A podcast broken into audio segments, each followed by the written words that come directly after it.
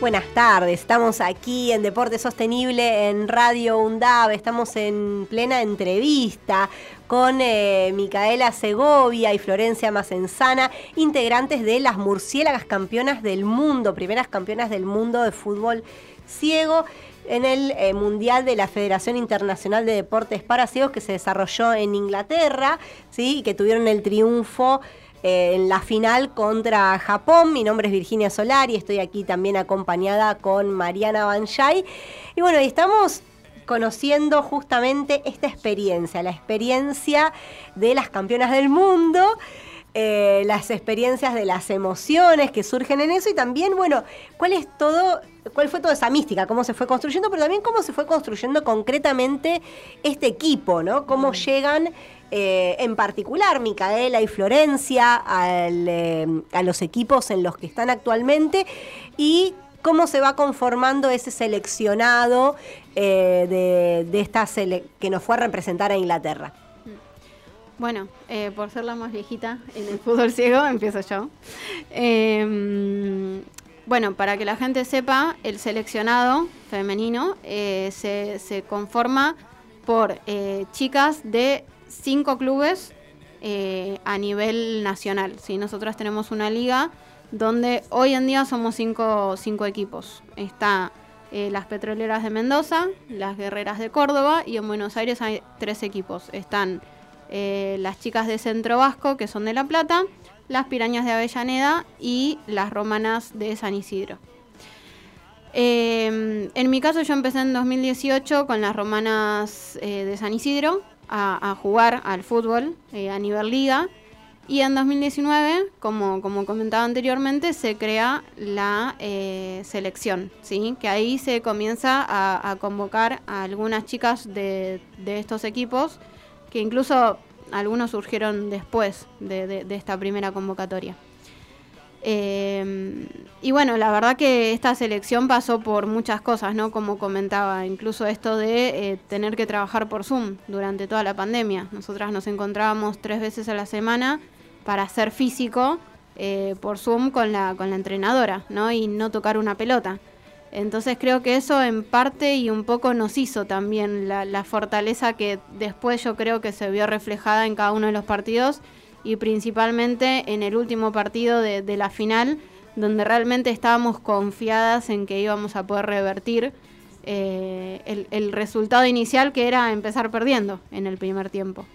Y creo que al mismo tiempo esa confianza que nos tenemos se, se va contagiando eh, a todas las chicas que iban ingresando después, ¿no? En este seleccionado, como por ejemplo Mica es, es una que entró como a la mitad del proceso. Sí, eh, bueno, en mi caso me sumo al fútbol ciego de Avellaneda, eh, porque lo, inicia el proyecto acá una compañera de esta casa también, ya graduada de la licenciatura en actividad física, que es Jessy Galeano.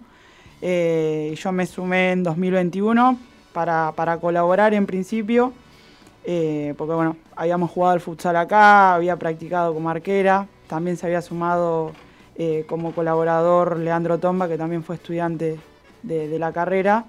Y, bueno, fuimos ahí formando los equipos. Para 2022 pudimos eh, armar equipos femenino y masculino que compitan en la Liga Nacional. Y, bueno, de la mano de también de, empezar a entrenar ahí, me llega la convocatoria a la selección. Y, bueno, eh, es ir sumándose a poco, también tratando de coordinar con, con el trabajo y el estudio, que no fue fácil. Eh, pero bueno, a mí me hizo un clic eh, un poco también. Eh, justo habíamos hablado con, el programa el año pasado que creo, si no me equivoco, fue la vuelta de la Copa América, que se hizo el partido que, nos clasificó al Mundial. Y es como, bueno, eh, entré dentro del equipo de las murciélagas, entré a, la cancha en la formación inicial y dije, bueno, yo quiero estar en el Mundial, quiero ser parte de eso y obviamente fue modificar un montón de cosas para para poder llegar. Sí, cuando estamos hablando de cuando estamos hablando de lo que tiene que ver eh, fútbol para ciega, estamos hablando de un deporte, o sea, del fútbol adaptado, ¿sí?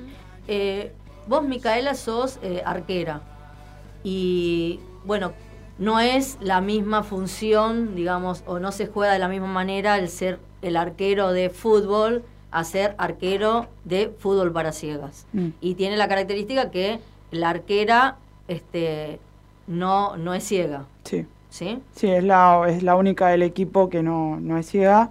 Eh, el fútbol ciego es una adaptación del fútbol, del futsal, perdón, eh, al ser de 5, eh, pero en sí el área del arquero es mucho más reducida, solamente tiene eh, dos metros hacia adentro y cinco a lo largo, es un rectángulo de 5 por 2 que, que solamente ahí te podés desplazar eh, y tenés mucho más trabajo de guía que, que por ahí en el fútbol convencional. Que si bien uno tiene comunicación con sus compañeros para cubrir las espaldas y demás, en este caso las jugadoras no, no ven salvo por lo que escuchan o lo que sienten eh, con, con, las rivales. Entonces tenés un trabajo de guía y a la vez tenés que eh, tratar de, de tapar los, los, pelotazos que por ahí el común de la gente que no, nunca vio un partido piensa, bueno, debe ser fácil atajar a, a ciegos y no es tan fácil como parece, porque aparte la pelota es una pelota así de, de, fútbol, pero tiene cascabeles en su interior, que eso hace que suene, las jugadoras se orienten por dónde está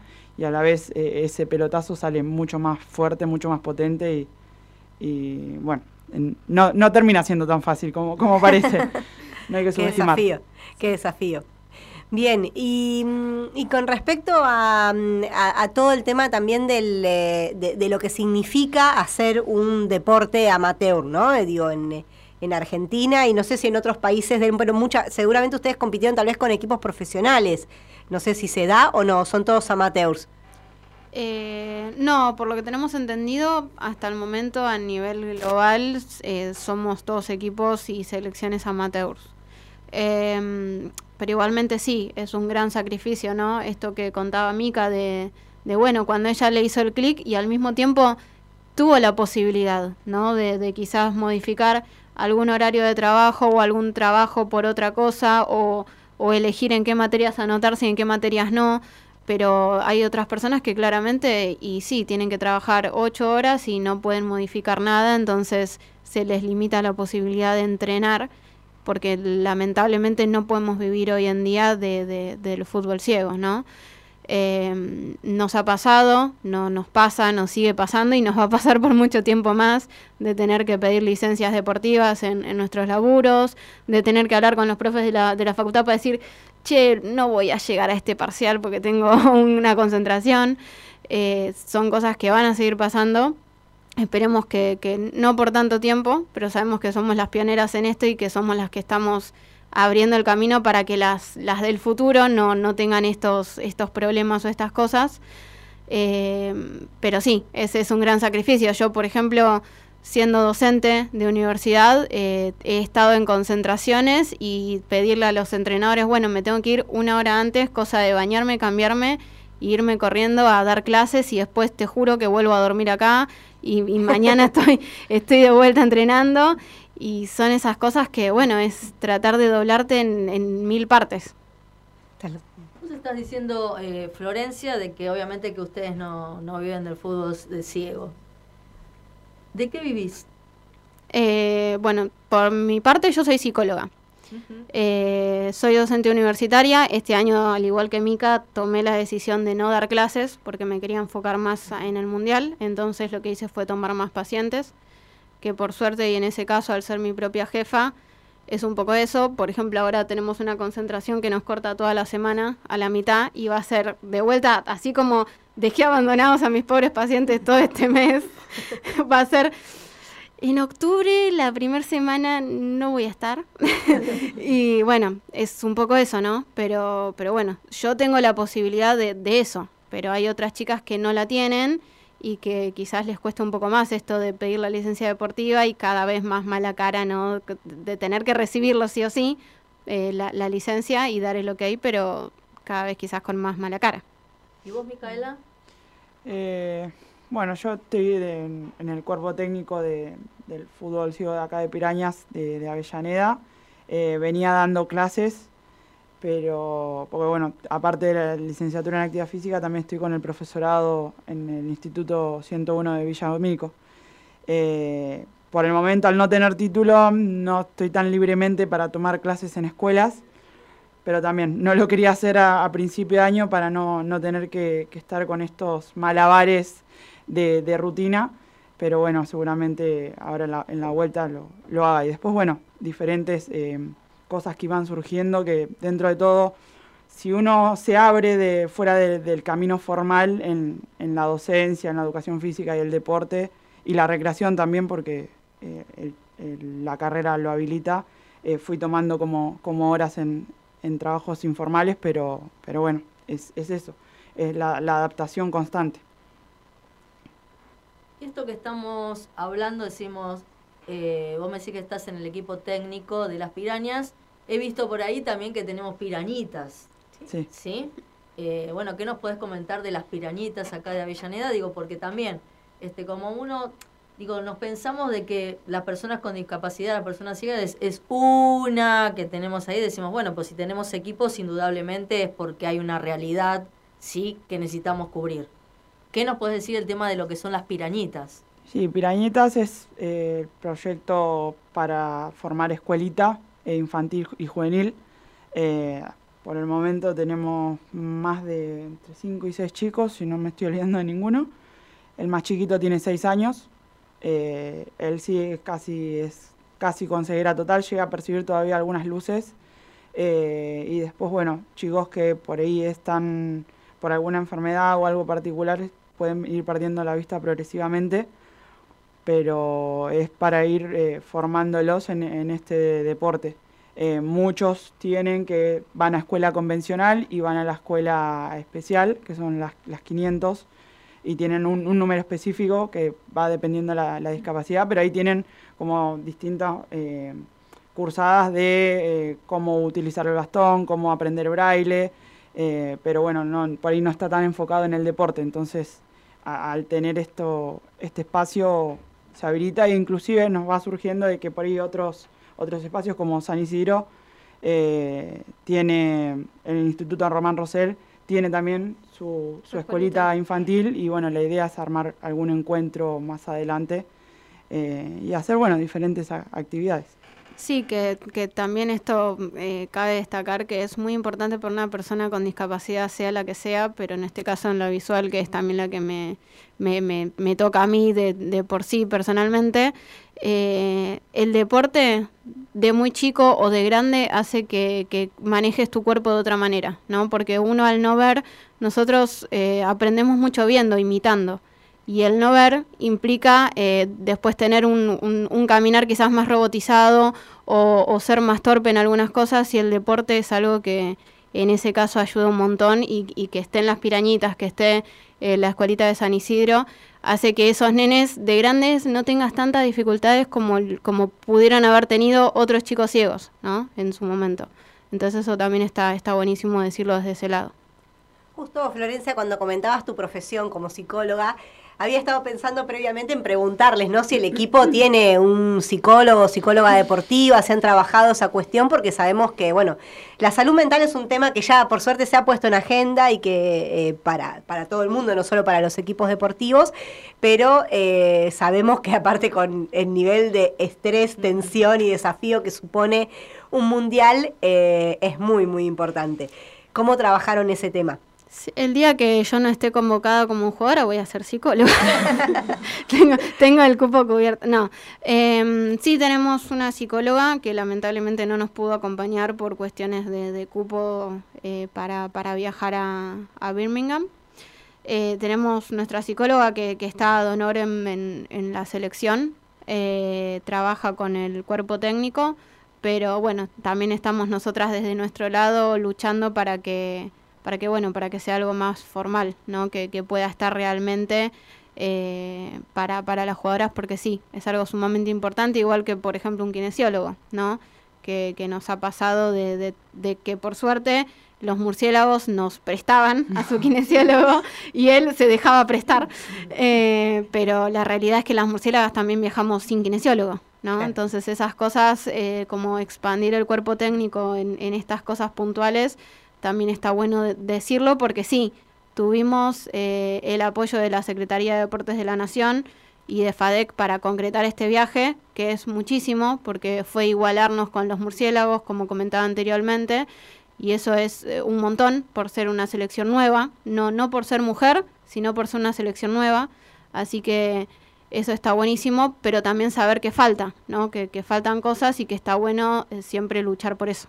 Sí, que también, pobre el cuerpo técnico actual, que tenemos preparado la física, es Sofi Sosa, el DT que es Gonzalo Abas y el guía, entrenador de arqueros eh, Santiago Jugó, y eso, que tienen que cumplir varias funciones en una misma, eh, pudiendo quizá, eh, ojalá en el futuro no tan lejano, ampliarlo y que cada, cada cual tenga su, su función.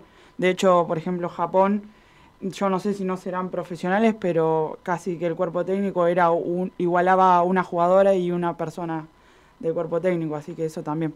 Pero ustedes les ganaron en la final. Obviamente, obviamente. Eso es importante decirlo. Segundo Japón, decimos.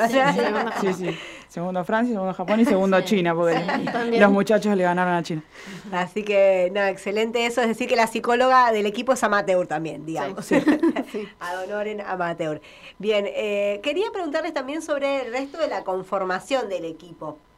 Eh, de dónde vienen, si está muy concentrado acá, mencionaron recién ustedes otras provincias, está concentrado en donde están estos equipos, digamos, la conformación del... No tanto, también tenemos ese problema, hay chicas eh, dentro de la selección ampliada, no, las que viajamos, pero sí la selección ampliada, que son por ejemplo de Entre Ríos eh, y de La Pampa, de Santa Fe, perdón, de Santa Fe, de Entre Ríos y de La Pampa.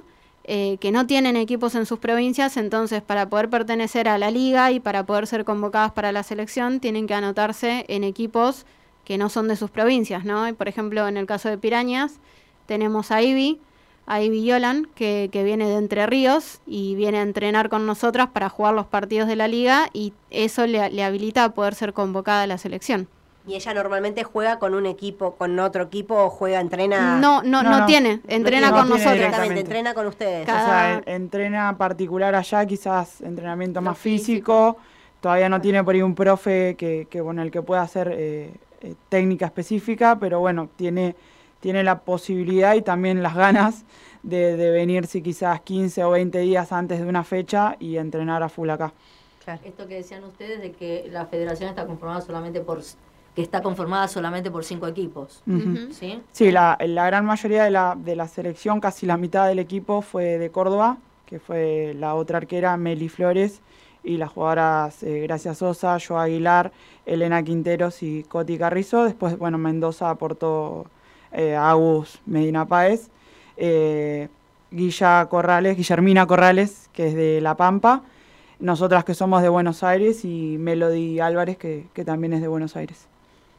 Y esto lo que, digo, acá en Avellaneda, como que esto del fútbol adaptado, también digo que nos cuenten un poco cómo es el tema de la accesibilidad, porque tienen una, una cancha preparada para la parte de lo que tiene que ver para el, el trabajo y el entrenamiento de, ustedes.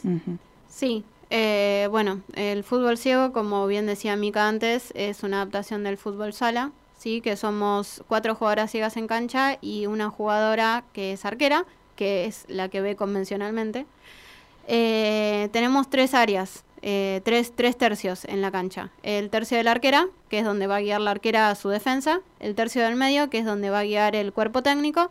Y el tercio ofensivo, que es donde va a guiar el guía o el llamador, que se ubica detrás del arco contrario para orientar a las delanteras del equipo. Eh, para que sea más fluido el juego, tenemos que tener unas vallas como laterales ¿Para qué? Para primero orientación nuestra, saber que la pelota rebota ahí y vuelve a la cancha. Eh, y al mismo tiempo para hacer esto, el, juego más fluido, que la pelota no esté constantemente yéndose. ¿sí? Cuando estás hablando de vallas, estás hablando de un, digamos, una este, parecita. Un terreno cercado.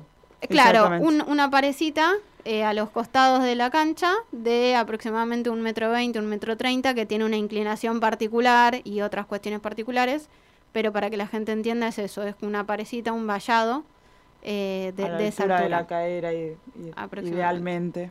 Sí, aproximadamente. Muy bien. Y para cerrar esta entrevista que estamos haciendo acá con eh, Micaela Segovia y con Florencia Macenzana, eh, integrantes de las Murciélagas, eh, les pregunto sobre la mística. Cuando les preguntamos un tema musical, dijeron la cumbia de los trapos, pero también nos contaron la mística de vestuario. Bueno, vamos a cerrar un poco esta entrevista en la cual las volvemos a felicitar con, eh, charlando un poco de esto, la mística, ¿no? La mística que también eh, alienta. Ya Florencia nos contó de que en Argentina hacemos mucho ruido eh, y en los vestuarios seguramente también. En el vestuario, en el camino, todo. Era ya salir de los departamentos. Dentro de todo nos movíamos bastante en grupo y teníamos un traslado de, del departamento hasta la cancha. Entonces ese traslado lo hacíamos en combi, ya arrancábamos con el parlante, con música. Si bien tenemos una playlist de Spotify ya con un montón de temas, eh, tratábamos de que los días de partido suene la cumbia de los trapos, muchachos, algunas otras canciones, eh, la de Rodrigo de, que le hizo a Maradona, eh, para la selección, para de la, selección de la Tela M. Entonces er, era eso, el camino, al, el camino a la cancha, el vestuario, todo siempre sonando eso. Y era un poco, viste, contagiarse, no sé, se te viene a la cabeza el, Mundial de Qatar, eh, todo lo que fuimos construyendo y trabajando y, entrenando y obviamente salíamos ahí con mar Argentina no, no se conseguía en ese momento. Tal cual. Buenísimo, la verdad que eh, interesantísimo todo esto, todo lo que nos fueron contando acá en, eh, la experiencia. Eh, y bueno, volver a felicitarlas, agradecer este tiempo. Sabemos que se tienen que ir a entrenar al cenar, así que bueno, agradecemos esta entrevista que pudimos tener con dos integrantes de las, de las murciélagas. Vuelvo a repetir, campeonas del primer mundial de la Federación Internacional de Deportes para Ciegos que se realizó en Inglaterra. Ganaron la final contra Japón 2 a 1, así que acá las tenemos a Micaela Segovia y a Florencia Macenzana, integrantes también de las Pirañas de Avellaneda. Mariana.